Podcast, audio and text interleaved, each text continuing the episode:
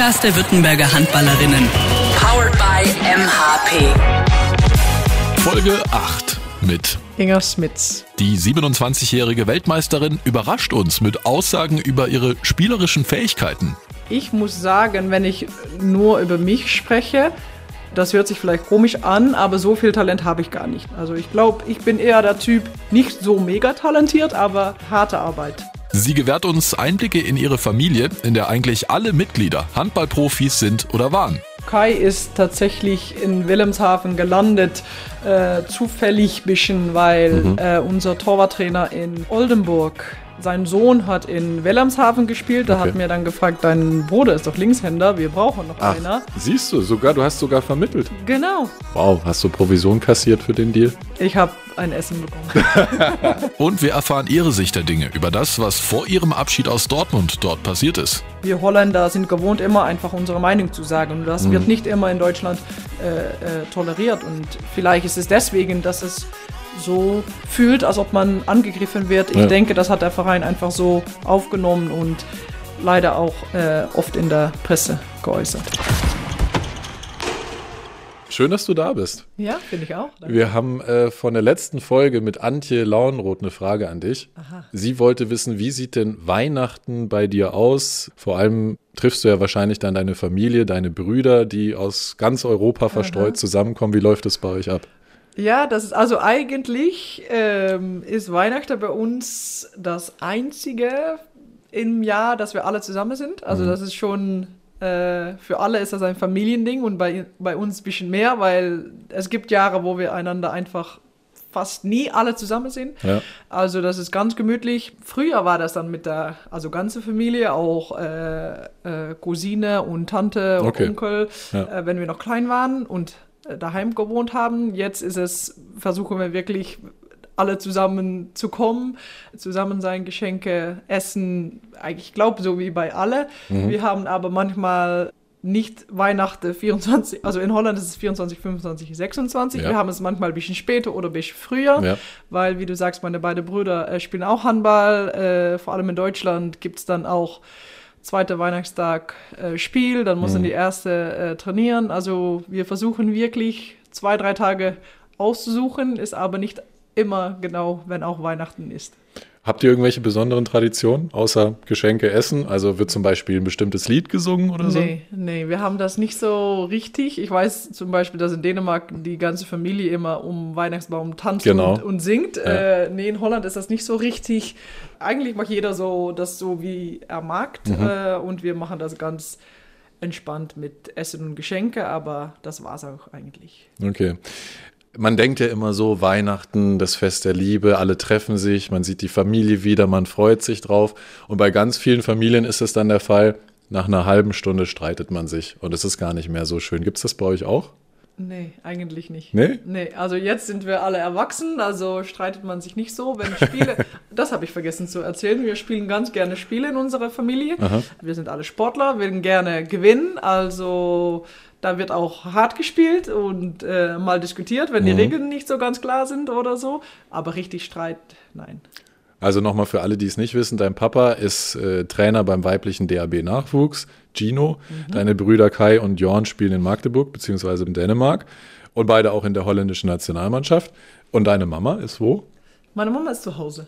Und äh, das, das ist auch eigentlich äh, eine lustige Geschichte, dass eigentlich keiner meiner Mama kennt. Sie hat aber die meisten Länderspiele von unserer ganzen Familie, weil mhm. sie hat immer in der Nationalmannschaft auch gespielt. Ja. Und alle reden eigentlich über, äh, über meinen Papa und über, äh, über uns. Sie ist recht unbekannt, aber hat bis jetzt die meisten Länderspiele. Also eigentlich ganz erfolgreich in der Nationalmannschaft. Hast du das Gefühl, es stört auch sie, dass das so unter den Tisch fällt oft? nee, überhaupt nee? nicht. Sie mag also, es ist für ganz okay und sie braucht die äh, Aufmerksamkeit auch äh, überhaupt nicht. Sie ist eigentlich stolz auf uns und redet gerne, also wenn Leute fragen, fragen die natürlich äh, nach ihre Kinder und dann ist sie einfach stolz und ja, nee, das stört ja überhaupt nicht. Woher kommt denn dieses handballerische Talent bei euch? Ich meine, drei Kinder in drei Top-Mannschaften in europäischen Top-Ligen. Wie funktioniert das denn?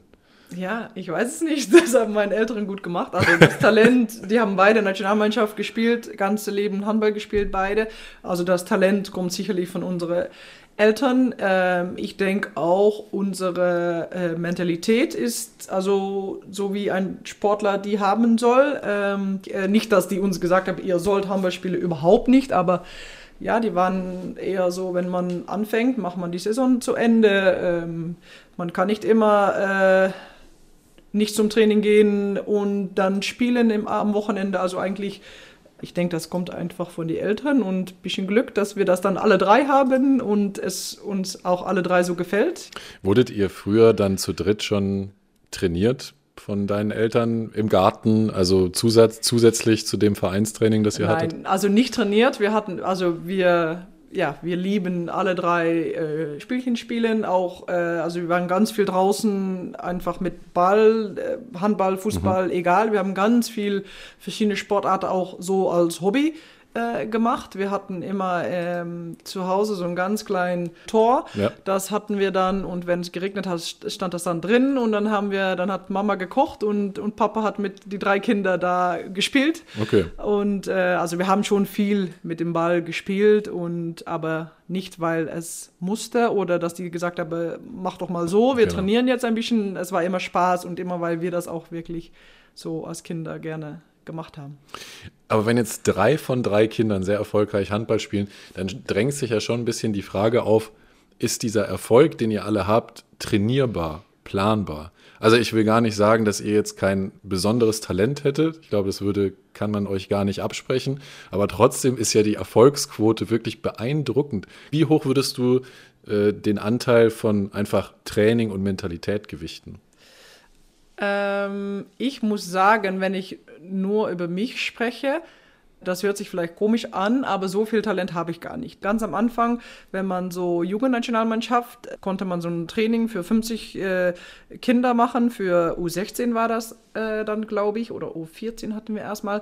Da haben wir erstmal nicht genommen, da war ich nicht gut genug. Okay. Und äh, ich hatte einfach früher schon von, wenn ich ganz jung war, ich habe immer Handball geguckt, immer Nationalmannschaft geguckt. Ich wollte unbedingt, ich wusste schon, wenn ich sechs Jahre alt war, ich möchte das. Ich möchte ins Ausland, ich möchte Nationalmannschaft spielen und ja, ich habe dann einfach, wenn ich dann, ich habe mich so enttäuscht gefühlt, wenn die mich mhm. nicht äh, für die äh, Jugend äh, da äh, nominiert habe, dass ich gedacht habe, okay, was soll ich machen? Und habe ich auch meine Eltern gesagt, ich möchte das. Und dann haben meine Eltern gesagt, da musst du trainieren mhm. und vielleicht den Trainer fragen, was kann ich besser machen. Dann habe ich eine E-Mail geschickt und gesagt, echt? Ja, ich habe dann wow. gesagt, ich möchte sehr, sehr gerne auch Nationalmannschaft trainen, äh, also Jugendnationalmannschaft spielen. Aha. Was soll ich verbessern? Und dann haben die gesagt, ja, du machst ganz viel auf Kraft, du sollst ein bisschen deine Technik besser ja. verbessern und so. Und dann habe ich wirklich ein, ein Jahr sehr hart trainiert. Ähm, also es ist nicht, dass meine Eltern zum Beispiel gesagt haben, du sollst jetzt trainieren und du sollst das erreichen. Ich wollte das gerne, also selber sehr, sehr gerne. Und ein Jahr später haben, wir, haben die mich dann nominiert. Und also ich glaube, ich bin eher der Typ, nicht so mega talentiert, aber hart, wow. harte Arbeit. Also ich weiß nicht, wie viele Leute da jetzt so widersprechen würden. Ich würde auf jeden Fall widersprechen, weil du ja schon regelmäßig Fähigkeiten zeigst, die nicht viele Spielerinnen haben. Also sagst du, das ist kein Talent, sondern das hast du dir antrainiert? Ja ich glaube auch, also ich weiß nicht das deutsche Wort, aber es gibt Leute, die sind mit 12 oder 13, haben mega viel Talent und es gibt auch die, was ein bisschen später sich entwickeln. Ja. Und ich glaube, ich bin eher jemanden, der, wenn ich ein bisschen älter war, habe ich mich, habe ich mich schon entwickelt und ich glaube, das hat damit zu tun, aber auch mit Mentalität und harte, harte Arbeit, weil in der Jugendnationalmannschaft war, war ich eigentlich nie so, also habe ich mehr auf der Bank gesessen als gespielt und ja. Was ist das holländische Wort dafür?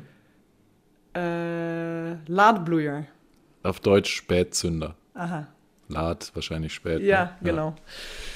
Ja, okay, sehr, sehr, sehr interessant, äh, diese Aussage von dir. Wann würdest du denn sagen, hat das angefangen, diese, diese Entwicklung bei dir, äh, dass du auf das Level gekommen bist, wo du jetzt bist?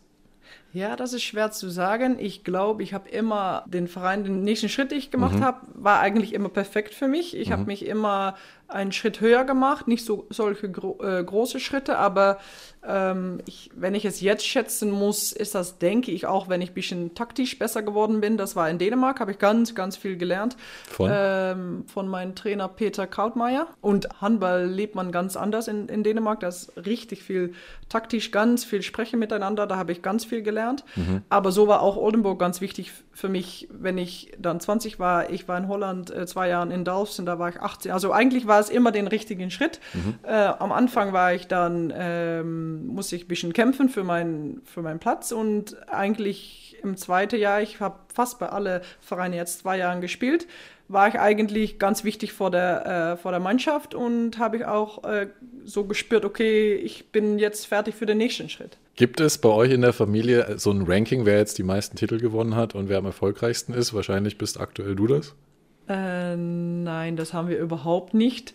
Wegen der Nationalmannschaft bin ich das vielleicht, aber eigentlich sprechen wir nicht so richtig drüber. Ich weiß, dass mein beide Brüder waren mega, mega stolz, wenn ich äh, Weltmeisterin geworden bin und ja, die haben auch beide mal in einem Interview gesagt, es ist so komisch, dass man, man denkt immer, das ist das Größte, was man erreichen kann. Ja. Das ist sowas, man denkt halt nicht, dass man das selber erreichen kann oder dass man jemanden kennt, der das erreicht. Und dann hat mein Bruder auch gesagt, sie ist Weltmeisterin. Ich vergesse das manchmal. Ich, es ist so nah jetzt, dass man das halt nicht so richtig fasst, dass das, aber wenn man da richtig über nachdenkt, dann ist es schon was Besonderes, ja. Wenn du nach Hause kommst an Weihnachten, wirst du nicht begrüßt mit Hey Weltmeisterin. Nein. Nein. Und das, ich bin auch froh, dass wir das Okay. nicht machen. Okay. Muss auch nicht. Jetzt wird Kaya, so wie es aussieht, äh, dieses Jahr mit Magdeburg auch Meister. Plant ihr dann gemeinsam eine, geme- eine gemeinsame Meisterfeier im Sommer bei euch im Garten in Holland? Ähm, also ich nee, nicht geplant. Ich hoffe natürlich, dass wir eine trinken können zusammen äh, im Garten im Sommer. Ja. Ähm, aber es, wir haben ähm, darüber gesprochen, dass es schon besonders ist, dass wir beide noch Tit also Meisterschaft gewinnen können, Pokal gewinnen können und Europapokal gewinnen. Da sind wir in alle drei Wettbewerben noch drin Ja. und haben wir auch eine gute Chance. Also das wäre schon besonder, wenn man das Gleiche erreicht. Schnelle Mitte. Es sind zehn Entweder-Oder-Fragen und du wählst einfach eine der beiden Antworten. Zehn oder 20? Zehn. Das eine ist deine SG-Trikotnummer, das andere hast du bei der Nationalmannschaft. Hat die 10 eine Bedeutung für dich? Mittlerweile ja. Es hat nicht so richtige Bedeutung, äh, dass ich am 10. Geburtstag habe oder sowas. Ja. Ist ne- nämlich nicht so. Aber ich habe früher angefangen mit Handballspielen wegen mein äh, Cousin. Der hatte Nummer 10. Also ich wollte Handball spielen, weil Okay. er das gemacht hat. Er hatte Nummer 10, da wollte ich auch Nummer 10. Und ich habe das einfach immer behalten. Also mittlerweile Ja. bei jedem Verein habe ich die Nummer 10 gehabt. Und deswegen ist das jetzt, ja, das gehört mir. Kann Okay. ich so richtig sagen, warum. Äh, Und bei Holland die 20, weil es zweimal 10 ist? ja, naja, eigentlich, man, wenn man erste Länderspiel ähm, äh, macht, kriegt man eine Nummer, da habe ich die 12 bekommen. Aha. Und das fand ich eher so Torwartnummer, ich weiß nicht. Dann Ja. habe ich geguckt, was ist noch frei. Ähm, und die Nummer, die ich, ich gerne mag, war nicht frei. Und da habe ich gedacht, okay, was ist dann eine Nummer, die ich mag oder schön finde? Äh, habe ich gedacht, naja, die 20 ist dann ein bisschen so wie 10, keine Ahnung. Ja. Und dann habe ich die 20 genommen. Okay. Berge oder Meer? Mehr. Sauna oder Eistonne? Uh, beide. Erst Beide? Sauna und dann Eistonne. Also nacheinander. ja. Du quälst dich gerne so richtig. Erst ja, heiß, dann kalt. Ja. Okay. Kochen oder backen? Backen. Smeets oder Smits? Schmitz. Jetzt wissen es alle. Ordnung oder Chaos? Ordnung. Das heißt, deine Wohnung ist immer. Nee. Ich mag es ganz gerne alles geordnet. Ich, ich schaffe es nicht immer. Ähm, aber es stört mich auch, wenn ich. Also, es ist, meine Wohnung ist nicht geordnet, wenn ich schnell vom Training nach Hause und noch was machen muss und dann komme ich zu Hause und denke ich, okay, das stört mich jetzt. Ich möchte es wieder aufräumen. Also, es ist nicht immer, immer sehr schön, aber ich habe es am liebsten geordnet. Als Spielmacherin auf der Mittelposition ist man ja auch dafür zuständig, so ein bisschen die Ordnung zu behalten. Bist du dann auch so? Es kann ruhig mal schneller gehen, aber am liebsten ist dir Positionsspiel und alle stehen so, wie man es haben will. Ja, schon. Also im Positionsspiel schon. Gegenstoß am liebsten so schnell wie möglich. Habe Ja. ich auch mal von Mitspielerinnen gehört, ey, du läufst zu schnell, warte mal auf uns. Ja. Ähm, also da, da vielleicht bin ich im Ge Gegenstoß eher ein bisschen zu viel Chaos manchmal, aber im, im Spiel, normalen Spiel, habe ich das am liebsten genauso, wie wir das abgesprochen haben. Und Ja, ja, okay. Fahrerin oder Beifahrerin? Fahrerin. Puzzeln oder malen? Puzzeln. Geld oder Freizeit? Freizeit. Deutsch oder Dänisch? Oh, schwierig. Deutsch kann ich besser, Dänisch äh, finde ich schöner, denke ich. Was ist dein Lieblingswort auf Dänisch? Gibt es da eins? Ich denke, das erste, was bei mir jetzt kommt, weil ich das oft gesagt habe, ist Selvfølgelig. Und das heißt? Das heißt natürlich. Syphilie. Selvfølgelig. Okay. Zu dem Dänischen und deiner Zeit in Dänemark kommen wir gleich nochmal. Äh, erstmal nach Oldenburg. Du bist nach deinen ersten Stationen in den Niederlanden dann nach Deutschland. Wenn du das vergleichst mit Dolphin, was waren so die größten Unterschiede in Oldenburg? Die Liga sowieso, das war schon ein Unterschied. Ähm, meine Mitspielerinnen, die waren viel erfahrener. In, in Holland spielt man eher so mit gleiche Jahrgang und ähm, talentierte Spielerinnen. Und dann kam ich in Oldenburg und habe ich mit richtig erfahrenen Nationalspielerinnen auch gespielt. Und ich glaube, dass es in Holland ist es eher, ja, das Verein ist sehr familiär und das ist schon anders in Deutschland, wenn es dann Arbeit wird. Okay. Du warst ja da die erste aus deiner Familie, äh, die den Schritt nach Deutschland gegangen ist. Also vor Jorn, der ist 2018 nach Emstetten und Kai 2016 nach Wilhelmshaven. Warst du dann so eine, so eine Art Expertin für Deutschland, auch für deine Brüder? Haben die dich mal gefragt, ey, wie sind die Leute dort?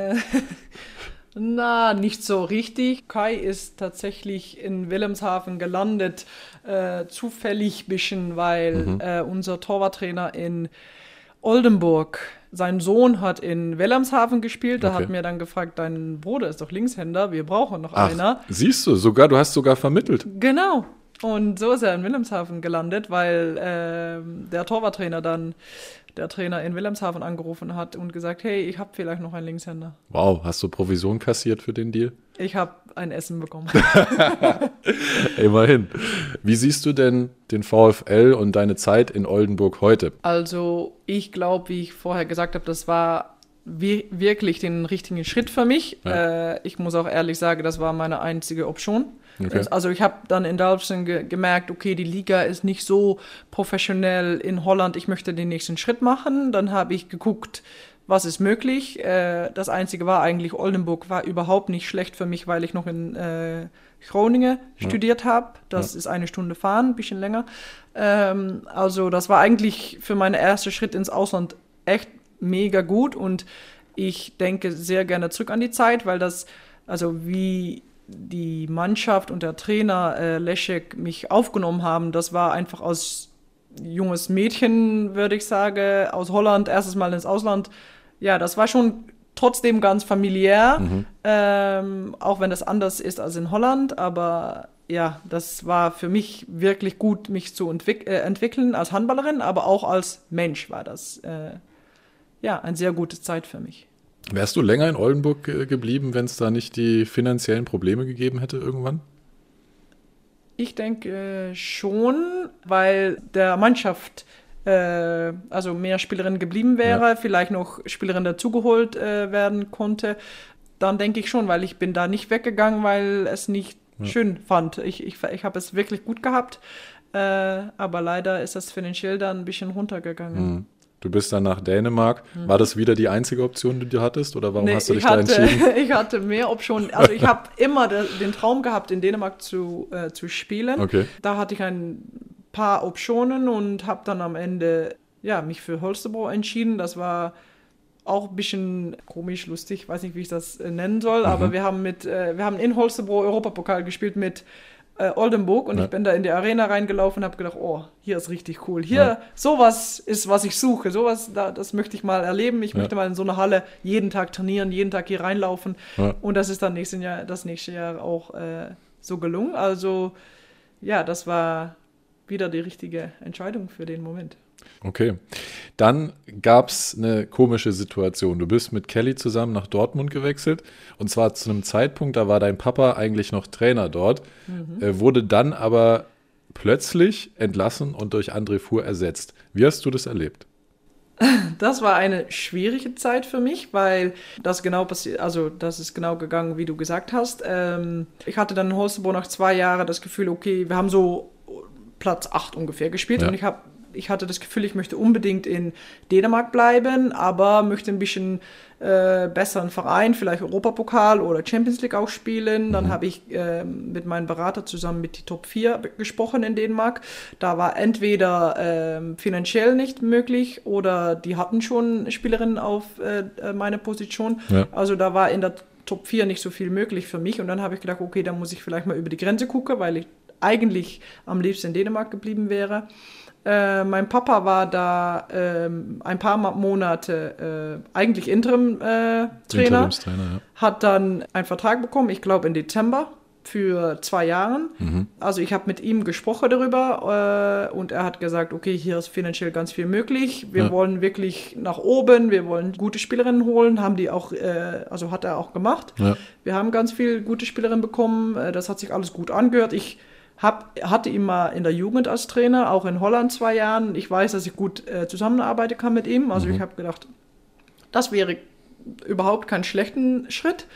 Ich habe mich dann äh, richtig drüber gefreut. Äh, und dann kam, waren wir bei der Nationalmannschaft im Juni und dann kam auf einmal der E-Mail, äh, dass er entlassen würde und André Fuhr der Trainer wird. Da fühlt man sich doch bestimmt ein bisschen verarscht, oder? Stimmt, habe ich auch. Wie hat der BVB es denn dann geschafft, dich trotzdem davon zu überzeugen, dort zu spielen, wenn man so einen schlechten Start hat miteinander? Äh, also ich habe dann um ein Gespräch gebeten, weil, also da waren wir einer anderer Meinung, ähm, weil BVB hat gesagt, du entscheidest doch für den Verein, ist Ja. egal wer da Trainer ist. Und da habe ich gesagt, das ist nicht meiner Meinung. Ich, Ja. wenn, ich mag immer, wenn ich eine Entscheidung treffe, gucke ich auf alles. Ich gucke, wer ist der Trainer, was ist der, äh, wer spielt da, welche Spielerinnen, äh, wie sieht es finanziell aus, wie sieht es äh, sozial aus, wo werde ich wohnen. Also ganz viele unterschiedliche Sachen, die für mich wichtig äh, sind. Also wenn dann auf einmal ein Trainerwechsel ist, das ist nicht unwichtig für mich. Ja. Und da haben wir darüber gesprochen. Ähm, da haben die gesagt, dass die ganz viel Vertrauen haben in den neuen Trainer und ähm, mir gebeten, gib ihm eine Chance und wir haben eine sehr gute Mannschaft. Äh, das wird schon. Und dann, ja, ich habe, ich muss ehrlich sagen, ich habe auch geguckt, ist es noch möglich, äh, den Verein zu wechseln. Das ist ganz schwer, wenn man im Juni ähm, das erst erfahr erfahren hat. Ja. Ähm, und ich habe gedacht, okay, ich weiß, dass wir eine ganz gute Mannschaft haben, äh, dass wir viel erreichen äh, können. Äh, ich wollte das auch und dann habe ich gedacht, dann ich gebe es eine Chance und wir werden sehen. Ich habe ein Interview gelesen vom, von einem Verantwortlichen vom BVB. Der hat gesagt, und das sind ziemlich heftige Worte, das war für mich das Allergrößte, dass André Fuhr ruhig geblieben ist beim permanenten Piesacken von Kelly und Inga. Das klingt so, als hättet ihr André Fuhr vom ersten Tag an gemobbt. War das so? Nee, überhaupt nicht. Das hat äh, aber äh, André und auch der, der Verein hat das so immer äh, geäußert. Nee, also ich kann sagen, das war überhaupt nicht so. Ähm, ich habe das wirklich eine Chance gegeben. Ähm, für mich ist das auch ganz äh, ein Unterschied, wie man handballerisch ist und als Person, wie man die äh, mit Menschen umgeht, mit Spielerinnen umgeht. Das ist im ersten Jahr auch ja, ist gar nicht so viel passiert. Äh, haben wir natürlich auch alles gewonnen. Dann ist der Saison abgebrochen und im zweiten Jahr gab es einfach, da haben wir nicht mehr alles gewonnen, weil wir auch Champions League gespielt haben. Dann Ja. passieren halt mehrere Sachen, weil man sich einfach äh, nicht immer einig ist als Mannschaft und als Trainer. Und ja, da ist leider immer nach draußen es so geäußert, dass der Trainer gemobbt würde, aber äh, so ist es wirklich nicht gegangen. Also würdest du sagen, es sind eigentlich zwei Dinge. Die eine Sache ist das mit deinem Papa und dass André Fuhr dann installiert wurde. Das hatte aber nichts damit zu tun, dass du und ja auch Kelly, wie man in der Folge mit Kelly hören konnte, dass ihr ein Problem hattet mit dem Trainer am Ende.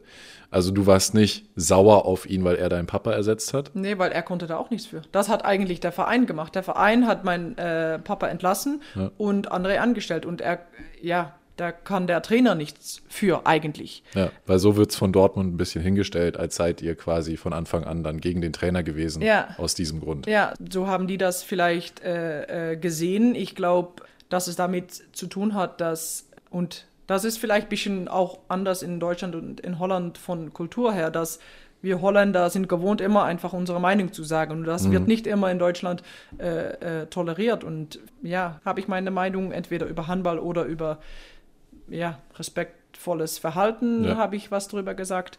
Also das hat, hat ich habe auch nie gesagt, dass es damit zu, äh, zu tun hat. Ich ja. denke, das hat der Verein einfach so aufgenommen und leider auch äh, oft in der Presse geäußert. Ich finde, man kann wirklich froh sein, dass ihr diese Mentalität mitbringt. Habe ich auch schon bei Danik bemerkt und auch bei Kelly, dass Spielerinnen einfach mündig sein dürfen und den Mund aufmachen mhm. dürfen. Ich glaube, das ist ein, eine ganz, ganz wichtige Entwicklung, äh, die es in Deutschland anscheinend dringend braucht, noch in vielen Vereinen, auch auf Profi-Ebene.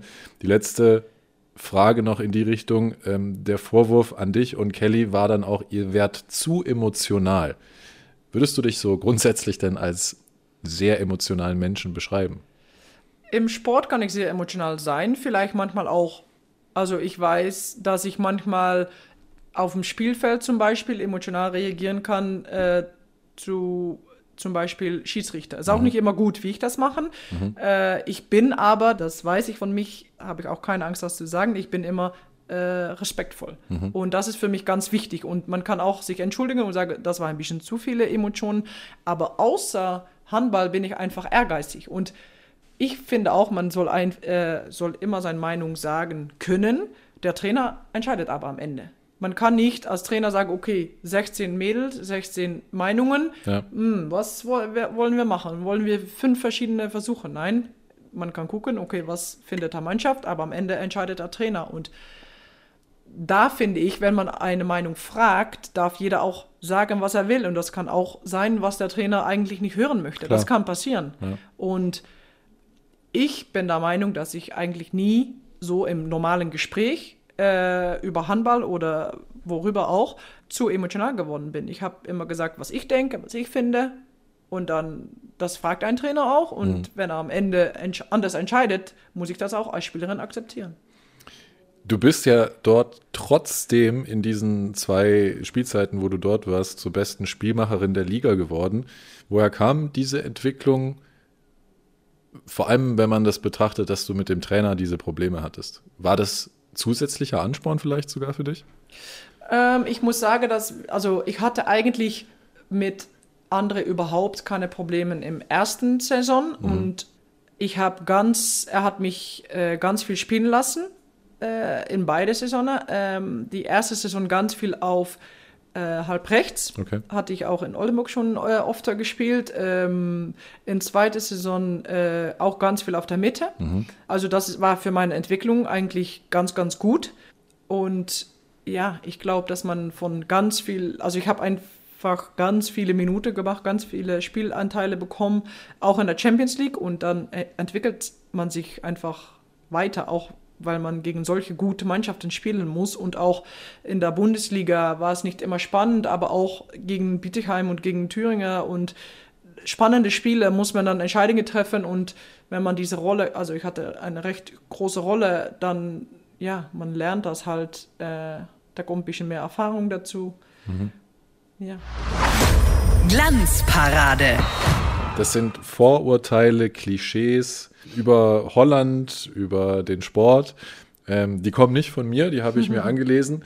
Das erste ist zum Beispiel der Kommentar eines Dortmund-Fans, auch unter diesem Interview, der sagt, der wahre Grund, warum äh, Inga nach Bietigheim gegangen ist, war Geld. War das der Hauptgrund für dich? Nein, überhaupt nicht. Ähm, ich habe schon früh in der Saison letztes Jahr über meinen Berater bei Dortmund äh, gesagt, weil eigentlich hat Dortmund mich im September schon gefragt zu verlängern. Also mhm. die haben meinen Berater angerufen, hat mein Berater gesagt, ich spreche mal mit ihr, ich frage mal, was hat sie vor. Ja. Und dann habe ich gesagt, okay, ich habe jetzt zwei Jahre mit der Trainer gearbeitet, zusammengearbeitet. Es ist aber nicht auf der Art, wie ich das mich wünsche, den Zusammenarbeit mit dem Trainer. Ja. Und wenn er dann noch Trainer ist, nicht, er hatte noch ein Jahr Vertrag, dann äh, werde ich nicht verlängern. Äh, verlängern. Ich weiß aber auch, äh, die Mannschaft ist wirklich super. Äh, ich habe mich da wohlgefühlt in Dortmund zu wohnen. Ich weiß, dass es ganz viele Möglichkeiten ähm, im Verein sind, mhm. auch finanziell, weil da der Fußballverein hinterliegt. Mhm. Äh, also ich habe gesagt, das ist mein Grund. Es liegt nicht an was anderes. Es liegt an meiner Zusammenarbeit mit der Trainer. Ähm, das ist dann auch ein bisschen falsch aufgenommen von, ja. von der Verein und der Trainer, weil die das Gefühl hatte, dass ich den Druck auf dem Verein liegen wollte. Entweder er oder du. Ja, ja. und ich habe nur mal, also ich habe nur gesagt, wie es für mich ist. Wenn ja. ich mag diese Zusammenarbeit nicht, deswegen würde ich gehen. Dann war das danach auch eine schwierige Saison, weil das nicht so richtig aufgenommen ist, wie ich das gemeint habe. Und ähm, dann habe ich einfach geguckt, zusammen mit meinem Berater, was ist möglich. Er guckt dann, also er fragt immer, was möchtest du, was sind deine, deine Ziele? Und ich habe gesagt, ich möchte auf jeden Fall Champions League oder European League spielen. Mhm. Und dann, dann, dann fragt er nach, dann guckt er und dann gibt er mich, äh, gibt er verschiedene äh, Optionen und am, am Ende hat bei mir, ich habe dann ein sehr gutes Gespräch mit Markus gehabt und am Ende war das, ja, war Bietigheim meine beste Option, auch im Kopf, dass wir Champions League spielen. Leider nicht geklappt, aber ich muss sagen, diese europäische Saison ist bis jetzt macht auch, auch Spaß, ne? Auch, ja, genau, ja. auch super, macht richtig Spaß.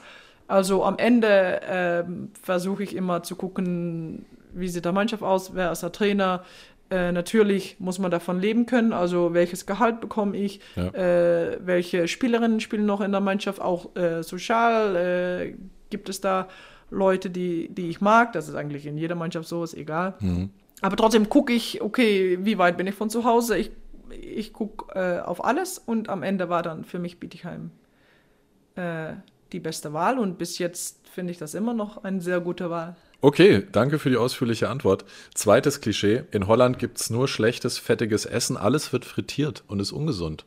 Oh, echt? Mhm. Oh, das wusste ich überhaupt nicht. Dass das, äh, nee, ist nicht so. Vielleicht, weil wir, wenn wir äh, draußen im, im, Sommer am Strand, kann man richtig so frittiertes Essen ja. bestellen, aber wir essen das eher so als Schneck mit einem, mit einem Wein oder einem Bier dazu, mhm. äh, aber nicht als Abendessen oder so. Da haben wir eigentlich, also das ist eher so Kartoffeln und Gemüse und Fisch oder Fleisch dazu. Das ist eher so holländisch oder ja, das heißt bei uns Stampot. Ist das dein Lieblingsessen? Ich mag, nee, nicht mein Lieblingsessen, aber ich mag es schon. Also vor allem im, im Winter mag ich schon holländische Küche. Ich kann das auch noch offiziell widerlegen. In einer äh, Oxfam-Studie von 2014 stehen die Niederlande weltweit sogar an erster Stelle in Bezug auf variationsreiche, nahrhafte, gesunde und bezahlbare Ernährung. Okay. Also seid ihr auch noch Weltmeister. Ja, genau. Äh, letztes Klischee: Fußballer sind dümmer als Handballer. Ja. Ich würde ja sagen. Darf ich eigentlich nicht, weil Darfst du? jeder ist anders. Äh, aber wenn ich mal im Fußball Interviews sehe, dann denke ich, okay, hast, hast du je, überhaupt die Frage gehört? Hast ja. du überhaupt zugehört oder sagst du jetzt etwas? Keine Ahnung. Ähm, aber da muss ich auch dazu sagen, jedes Wort, was Fußballer auf dem Fernsehen sagen, wird auch dreimal analysiert. Also ich kann mich schon vorstellen, dass, dass die ein bisschen lange nachdenken und vielleicht gar nicht die Frage beantworten, aber manchmal kommen die nicht so schlau rüber. Ist Handball Interview. ein Spiel, wo man einigermaßen intelligent sein muss, um das zu verstehen? Äh, kommt darauf an, welche Position, mhm. ähm, glaube ich. Deine Position? Schon aber dann ist man eher handballschlau. Man okay. muss nicht mega intelligent sein, man muss es einfach das Gefühl haben und manche Sachen sehen. Okay. Und ich würde sagen, das ist eher auf Handball schlau. Es kommt nicht darauf an, hast du Gymnasium gemacht oder nicht, dann kannst du nicht auf der Mitte spielen, überhaupt nicht. Okay. Apropos schlau, Kelly hatte ich in der Podcast-Folge mit ihr als ihre persönliche Enzyklopädie bezeichnet. Aha. Und sie hat gesagt, dass du dich selber auch für relativ schlau hältst. Äh, weißt du wirklich so viel? Bist du wirklich so ein laufendes Lexikon? Das muss nicht übertrieben werden. Ich weiß wirklich nicht alles. Es ist halt, dass ich ganz, mich ganz viel ähm, für ganz viele Sachen interessiere. Und wenn dann zum Beispiel, da wird über was geredet und wir wissen nicht, dann möchte ich es, ich möchte es dann wissen. Mhm. Wenn wir, wenn jemand sagt, keine Ahnung, hier diese Brücke, wie hoch ist der dann eigentlich? Und ah. keine Ahnung, hier beim Viadukt, dann würde ich immer googeln und gucke, okay. Und das was, merkst du dir dann auch? Ja. Also wenn ich mich interessiere für Sachen, dann merke ich schon ganz viele Sachen. Äh, und ich glaube halt, weil ich merke das an andere, die sagen, ja, ist doch egal, wieso willst du das wissen? Und ich habe einfach das Gefühl, ich möchte das wissen und ich merke mich das oft. Okay. Wir machen jetzt ein kleines Quiz und testen mal Oh ähm, diese Aussage, du wärst eine kleine Enzyklopädie. So ein, einfach Allgemeinwissensfragen, okay? Wie viele Einwohner hat Deutschland? Äh, 81 Millionen. Mittlerweile 83 Millionen, aber ist okay, lassen wir gelten. 80 hatte ich. Wer ist Bürgermeisterin oder Bürgermeister von Amsterdam? Uh, uh, uh. Mittlerweile ist das, denke ich, Femke Halsema. Richtig. Wie heißt die Währung auf Curaçao? Also mit was bezahlt man? Auf, Gulden. ja. Warst du schon mal dort? Nein. Gehört ja noch zu Niederlanden. Genau, mehr oder und das ist, äh, wir hatten, bevor der Euro hatten wir Gulden, deswegen. Genau, Antillen, Holden in Ja. dem Fall. Wann hat Kolumbus Amerika entdeckt? Das ist das Einzige, was ich von Geschichte mich gemerkt habe, kann ich dir sagen. Das war in, muss ich jetzt richtig sagen, 42, aber. Oh, jetzt sage ich, dass ich es weiß. Columbus hat. Oh, jetzt weiß ich es doch nicht. Da kommt man leicht durcheinander. 1842. 1492. Ah, falsch rum. 1492, ja. Ja, die letzte Frage. Wer wurde Torschützenkönigin bei der Handball-WM 2019 der Frauen? Das war Lois Abbing. Auch richtig. Also 1492 habe ich nicht ganz lange gemerkt, aber es ist weg. Es nicht, weg. nicht schlimm. Äh, lass uns kurz über diese Handball-WM 2019 sprechen. Du warst bei der WM anfangs im Kader Mhm. und wurdest dann in der Vorrunde durch Delilah Amega ersetzt. Wie war das denn für dich? Ich war eigentlich das erste Spiel auch noch nicht im Kader. Okay. Ich, äh, also der Trainer hat es damals gemacht. Äh, ich war zusammen mit Delilah und mit Annik Lippmann, eine äh, Torhüterin, auf der Tribüne. Er hat angefangen mit 15 Spielerinnen, weil er noch nicht wusste, wer er, er als 16. Äh, äh, ja, gebraucht hat. Ja. Ähm, also das erste Spiel war ich auf der Tribüne, dann hat Kelly sich verletzt, hat er mich eingewechselt, also reingewechselt. Ja. Und dann hat er mich wieder zurückgewechselt für, für die Laila. Und ja, das war schon hart. Das ganze WM war eigentlich mental eher hart für mich, äh, weil ich schon eigentlich seit 2015 bei der Nationalmannschaft bin und immer dabei war, aber nie beim EM oder WM. Da war ich immer zu Hause. Ganz viele Länderspiele auch auf der Tribüne gesessen. Also ich hatte wirklich das Gefühl, wenn es meine Zeit, wenn darf ich endlich mal. Ja. Und dann durfte ich als erstes mal mit ähm, nach Japan auf der Tribüne, durfte ich rein, wieder auf der Tribüne. Also es war schon hart, aber ja, in Leistungssport ist es halt so, der Mannschaft steht auf eins. Ähm, und ich habe mich dann auch wirklich für, für die Leila gefreut, weil das war auch, wir waren zusammen, ein bisschen zusammen mit äh, der Torhüterin, wir haben immer zu dritt trainiert, wenn der Mannschaft Ruhe hatte und so. Ähm, also wir waren wirklich auch, wir haben einander auch unterstützt und ich habe mich dann, sie hat sich für mich gefreut, wenn ich ähm, die Spiele gespielt habe. Äh, also Fühlt man sich dann trotzdem als Weltmeisterin, wenn man quasi einen Teil des Weges mitgegangen ist, aber nicht bis ganz zum Ende? Also du hast natürlich die Medaille und das auch völlig verdient, aber ist es für dich so, dass du das auch wirklich annehmen kannst? schwer zu sagen. Ich denke nicht, dass ich es so fühle wie die Mädels, die auch die andere Medaille und ganz Ja. viele Jahre schon EM und WM und dann endlich Gold gewonnen. Das war meine erste, äh, mein erstes großes Turnier. Die äh, EM 2018 bin ich nur für ein Spiel äh, reingeflogen, habe ich also auch eine Medaille, ähm, aber nur den Bronzespiel äh, habe ich äh, gespielt. Ja. Ähm, also es hat sich schon, schon anders angefühlt und ja, es ist schwierig. Ich weiß, dass ich Weltmeisterin bin. Ich spüre es aber nicht so wirklich. Ich, ich habe auch gemerkt, dann in, in, einfach in der Bundesliga zum Beispiel mit Dortmund, wenn wir Meister geworden sind, hat man viel mehr so ein Gefühl, Ja. ich gewinne was, weil man teilgenommen hat und wichtig war für die Mannschaft. Ich denke auch, dass es damit zu tun hat, dass ich dann Halbfinale und Finale nicht gespielt habe, also auch nicht auf der Bank saß. Dass es sich vielleicht ein bisschen anders angefühlt hat. Vielleicht ändert sich das ja bei den nächsten Turnieren nochmal, Ich hoffe es. dass du da von Anfang bis Ende dabei bist. Ja. Wie würdest du sagen, ist dein Körper sonst so, in welcher Verfassung nach so vielen Jahren Profi-Handball schon? Ich merke schon, dass ich ein bisschen älter äh, wird, aber ich muss auch sagen, da muss man immer Ja. klopfen. Ja, bis jetzt ähm, habe ich eigentlich, ich glaube, ich habe ich hab mal gezählt, das sind auch Sachen, die ich mich merke.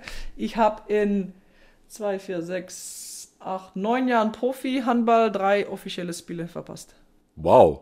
Das ist eine gute Quote. Ja. Zählst du auch deine Tore und deine Nein, Vorlagen? Nein, nein, nein, das nicht.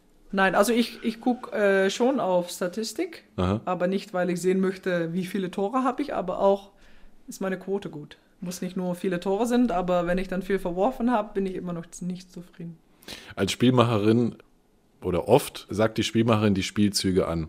Und es ist je nach Mannschaft ein ganzes äh, Notizheft voller verschiedener Spielzüge. Kommst du da auch manchmal selbst durcheinander, wenn jetzt Markus in der Auszeit sagt, wir spielen Westprem 3 oder was auch immer, Metzing 5, keine Ahnung. Weißt du dann immer, was gemeint ist? Ja, wir trainieren jeden Tag und man macht die, macht die Sachen jeden Tag. Äh, wenn man zu einem neuen Verein kommt, ist das, muss man das kurz lernen und ist das manchmal, dass sie was ansagen und du sagst, oh, was war das auch nochmal? Ja. Ich habe es auch, also wir haben nicht nur, wir sagen es nicht nur an, wir haben manchmal auch so Zeichen, weil wenn es mal eine richtig volle Halle ist Ja. oder man soll den Außen was erklären, machen wir das manchmal mit Zeichen. Ja. Und wenn ich dann von der Nationalmannschaft äh, einen Monat mit der Nationalmannschaft war, dann sage ich manchmal einen Spielzug aus der Nation Oh, okay. äh, Nationalmannschaft oder ich mache den falschen Zeichen Mhm. und äh, Und dann weiß niemand, was du willst.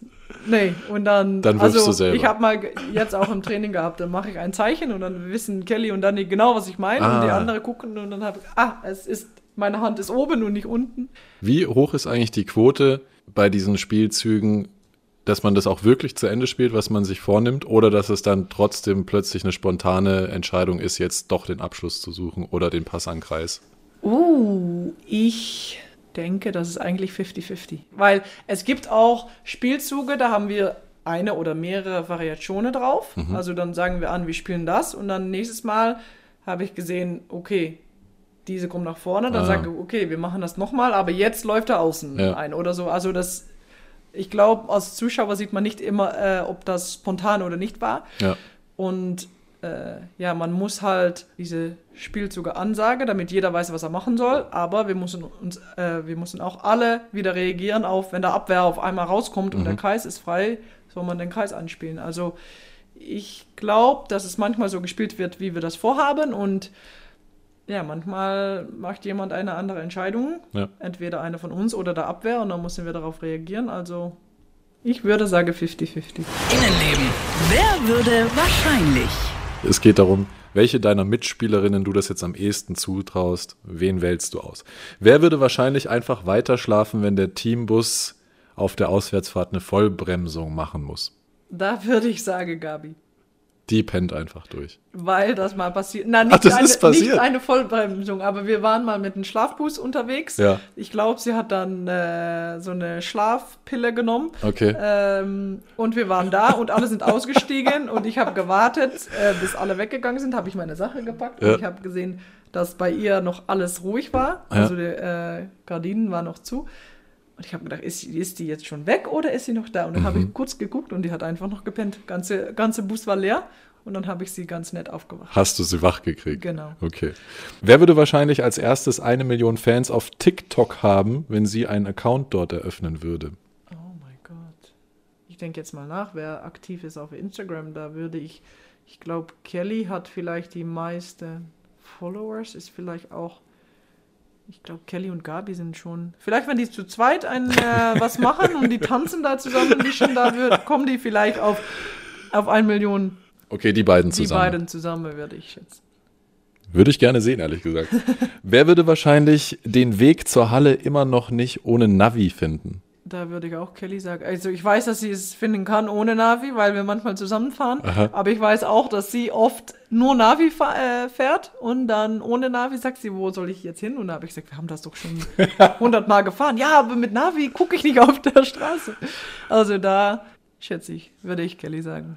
Du hast ja vorhin gesagt, bei Fahrerin oder Beifahrerin hast du ja Fahrerin gesagt, aber bei Kelly bist du auch manchmal Beifahrerin. Manchmal ja, aber da ist es auch oft, dass sie sagt, sie mag nicht so äh, fahren, hat auch nicht immer Okay. ihre, also nach dem Spiel oder Training macht sie ihre Linse äh, aus und Ja. sagt, ich kann nicht mehr fahren, kannst du bitte fahren? Und habe ich, äh, ich finde es überhaupt nicht schlimm, ich mag es auch zu fahren. Also ich fahre öfter. Auch gerne auf deutschen Autobahnen. Ja. Schnell. Ja, Ja? viel besser als in Holland. So wie die Tempo-Gegenstöße, so schnell wie möglich. Ja, Wer würde wahrscheinlich das teuerste Weihnachtsgeschenk innerhalb der Familie Smiths kaufen? Kai. Ja? Ja, Übertreibt der? Findest du es dann immer, ist das dann gleich wieder das neueste iPhone oder? Ja, er schon, äh, er mag so Gadgets und so. Okay. Und ja, er mag schon, dass es was Spezielles ist oder was Schönes und dann ist ihm Geld nicht so wichtig, eher, dass er was Schönes kauft für, ja, für unsere Familie. Also da denke ich, er Ich habe zwei Schwestern, von denen kenne ich es dann eher, dass die mir was Selbstgemachtes verschenken. Bist Ah. du auch in der Richtung? Nee, überhaupt nicht. Nein, ich bin überhaupt nicht kreativ, was das angeht. Deswegen habe ich auch nicht malen gewählt vorher. Äh, nein, wenn ich was basteln muss, dann lieber kaufe ich was. Äh, da, da bin ich nicht so talentiert. Okay. Ja, mit der Weihnachtsfrage haben wir natürlich jetzt einen schönen Kreis zum Anfang der Podcast-Folge gezogen. Äh, hast du noch eine Frage, die wir an Xenia äh, weitergeben können in der nächsten Folge? Oh, Xenia. Ich bin mal sowieso gespannt, ob sie auch Smits so ausspricht wie ich. Glaub schon. Aber ich glaube schon, weil sie natürlich äh, aus Belgien kommt. Ja. Ich bin gespannt, ob sie noch mal, ob sie einen Traumverein hat, ob es einen Verein gibt, wo sie noch mal. Sie hat natürlich in Metz gespielt, das Ja. war ein sehr großen Verein. Äh, ich bin gespannt, ob sie sagt, Bietigheim ist gut, ich fühle mich hier wohl und ich werde hier immer bleiben, oder ob sie so einen richtigen, wenn die mich anrufen, dann sage ich sofort ja. Die Frage muss ich dir jetzt auch noch stellen. Gibt es diesen Traumverein für dich? Ja, das habe ich tatsächlich. Das ist bei mir ist das Gier. Hier Ja, in Ungarn. ja. Das heißt, das wäre dann die fünfte Sprache, die du auch noch lernen würdest. Ja, und ich habe schon von Danik gehört, dass Ungarisch sehr, sehr, sehr schwierig ist. Sehr schwer, aber auch eine sehr schöne Sprache, wenn man Ja, sie hört. Wenn man, ja, genau. Inga, ich hoffe ehrlich gesagt, dass die das nicht hören in Gjör und dass die dich auch nicht anrufen, weil ich glaube, du äh, in Bietigheim sehr gut aufgehoben bist und wir dich noch sehr, sehr lange hoffentlich hier spielen sehen. Vielen Dank für das Gespräch. Ja, ich fand es schön. Ich auch. Innenleben. Podcast der Württemberger Handballerinnen. Powered by MHP.